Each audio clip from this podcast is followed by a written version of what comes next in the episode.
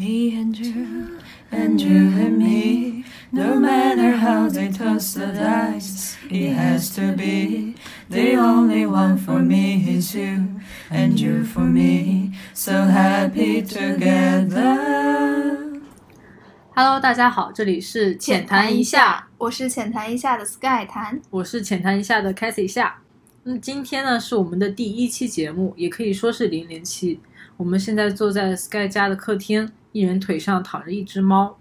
关于这个播客的名字呢，相信大家刚刚在介绍的部分也听到了，是结合了我们两个人的姓氏，想要传递给大家一种很轻松又很治愈的一个谈话的氛围。对，也可以是想象中会把你带到记忆中的某个夏天的那种感觉，比如说像考试完的那个轻松的暑假，也可以是放年假的时候去海边享受阳光浴的度假。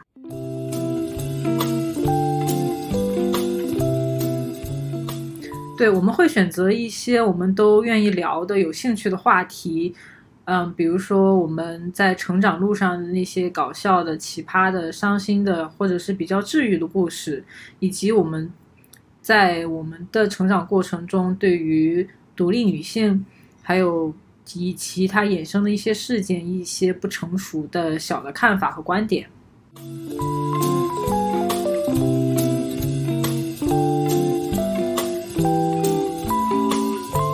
那我们当时其实是在讨论之后决定做这个节目。那你当时是有怎么样的一个想法，会推动了你特别想去把这件事情做到，或者是特别想去做这件事情呢？其实我记得是咱俩在一个酒吧吧，然后当时其实是在聊我们会不会去做一些自媒体的时候，然后在聊自媒体，当时我们会有一些很多的一些 idea，但就是不谋而合，然后我们就拍大腿说，那我们干脆我们一起搞个节目吧。我虽然不是很记得当时的那个场景以及就是具体是什么时间，但是我记得是那种感受，因为我觉得就是很惊讶，也很惊喜。哎，怎么会有一个人跟我的想法那么的一致？所以我也很好奇的是，在我们讨论这个想法之前 c a s i e 你为什么想做一些内容性的输出呢？我的话是因为我上个月其实刚刚过完二十六岁的生日，然后这一个生日是真真正正带给我一个迈向三十岁的一个感觉了。再加上过去两年疫情方面，全世界都处于一个停摆的状态，嗯，对我对你，其实对所有人来说都是比较艰难、比较辛苦的两年。在经历了一些事情之后吧，我得出了一些新的人生感悟，是我在之前的二十五年是很少，几乎从来没有感受过的一些人生体验。所以今年在和你恢复联络的时候，我也记得你说你能感觉到我和两年前整个人的状态和气场都完全不同了。对，我不知道是不是有一种原因是，就是其实，呃，很多人说女性在过了二十五岁之后会有一定程度上的一种改变，我不知道是不是跟年龄有关系。当然，呃，就像你说的，我们这两年经历了很多的事情，就是在我看来，其实可能就是对于我们水象星座的一种水逆吧。对，然后就是，就可能因为这些事情带给我们的一些变化和成长。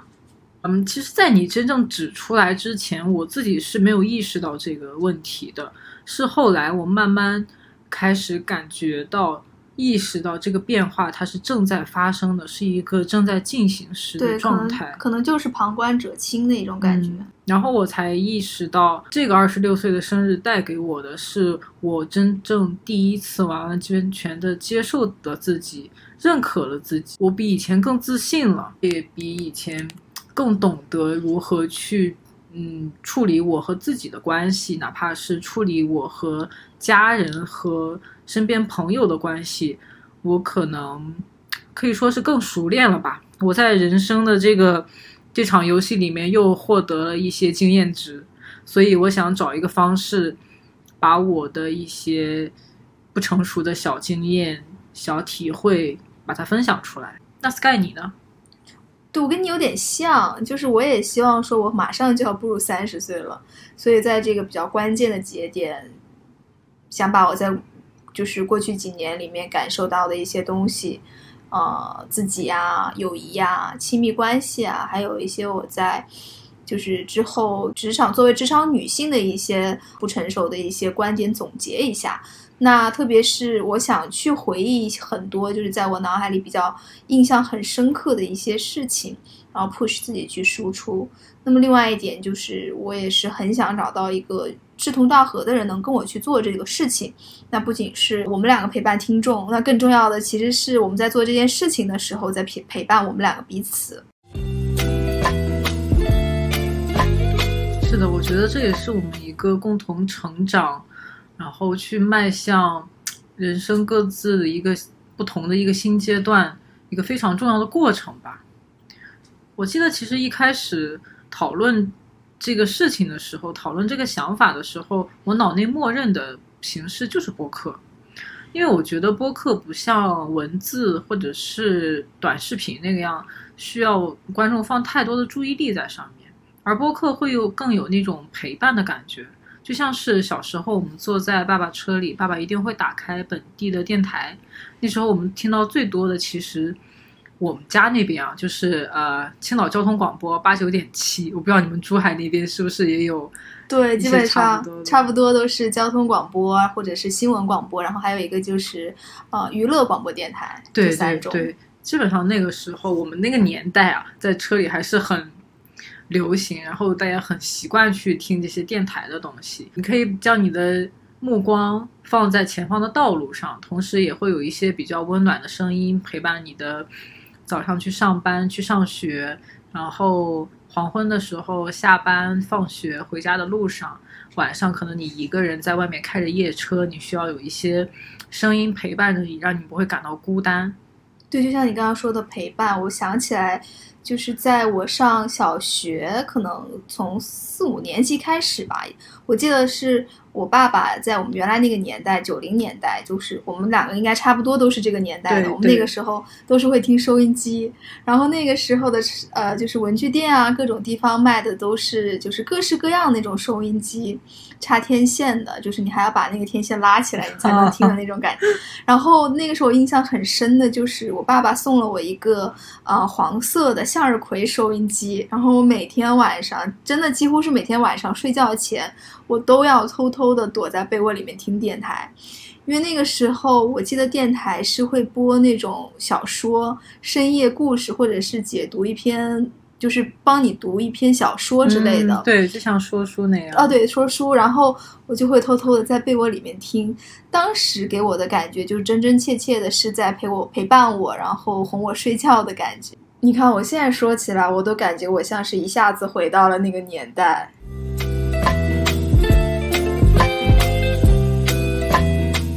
就像是我们朋友看到我们这个封面的时候，第一句点评就是感觉这个风格它回到了七八十年代的那种 pop art，那个时代恰巧也是播客啊 podcast，嗯，以及 radio 它最盛行的那个时代。这也就是我们为什么选择播客这个载体，因为我觉得它和呃文字还有长短视频是。有一个非常明显、非常直接的区别。那么还有一点就是我从小感触比较深的，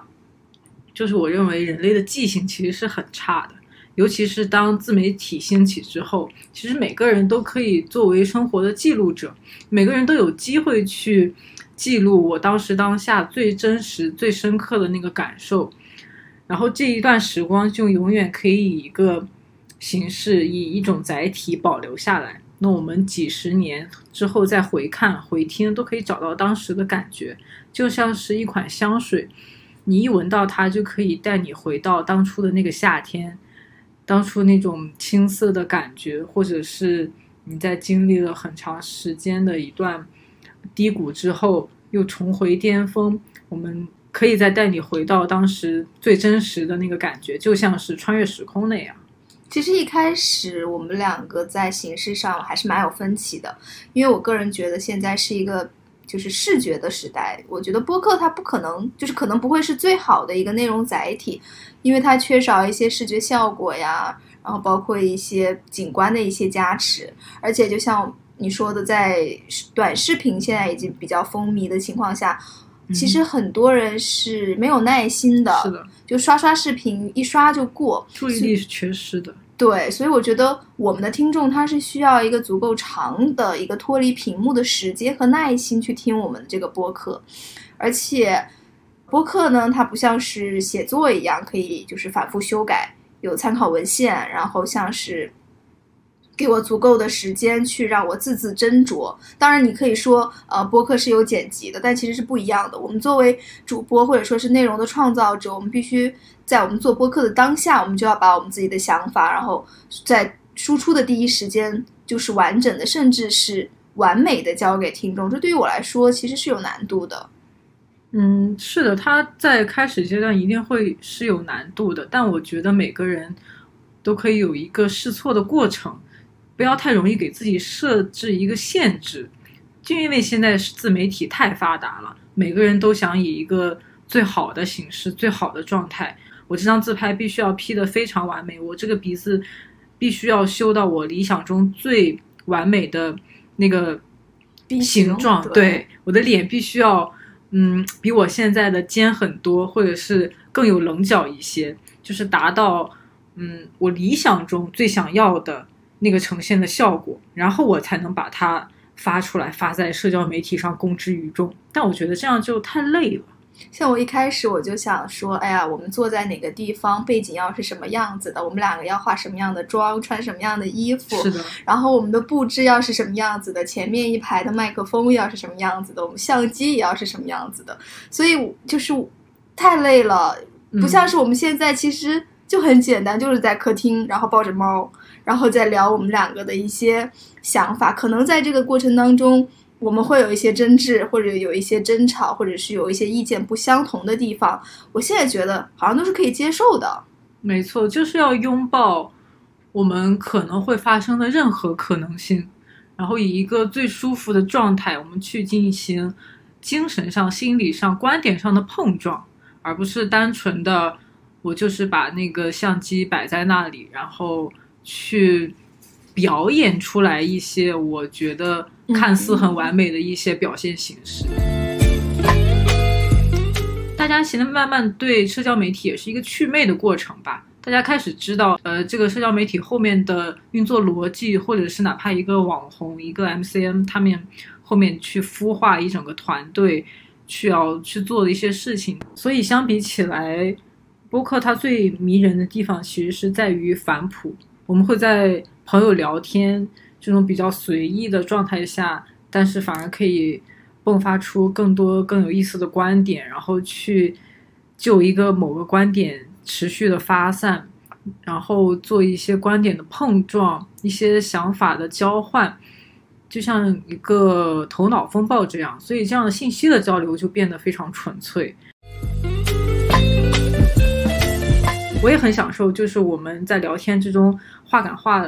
就聊到了这里，然后在在这场对话之中发现了一个新的自我，让你意识到我之前好像没有往这个方向思考过。你这样的提问，你这样的引导，或者是你的经历带给我了一些启发。我觉得这个是我们想要做到的一个效果，就是带领大家去思考，哪怕是生活中最微不足道、最小的一些事情，你之前没有意识到过的。但是我们也可以把它拿出来讲一讲，把它拼凑成我们一个完整的人生版图。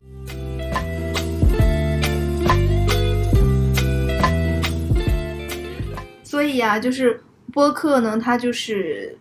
将那些我们视频啊，或者是文字、图片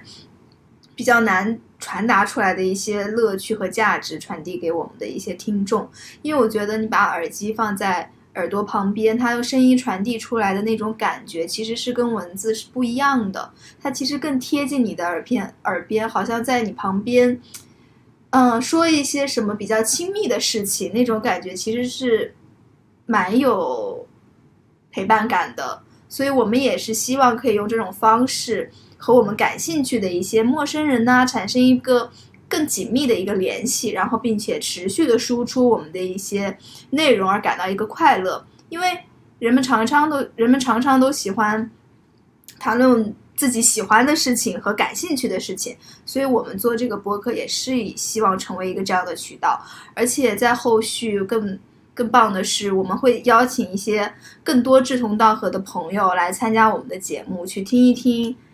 他们的故事，然后更多观点的一些碰撞，学到更多的东西，然后产生更多的联系。因为其实我们两个的成长环境不同，然后认识的人也不一样，他们身上看到一个更多、更多元化的一个人性吧。对，也可以从别人的故事里去看到整个社会或者是自己的一个缩影。我觉得这才是一些有质量的、高质量的谈话所要带给大家的意义吧。我们之后也会分享一些我们自己的故事，希望能给你们带来启发。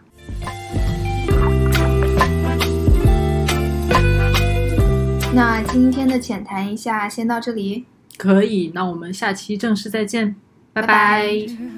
And you and me, no matter how they toss the dice, it has to be the only one for me is you, and you for me, so happy together.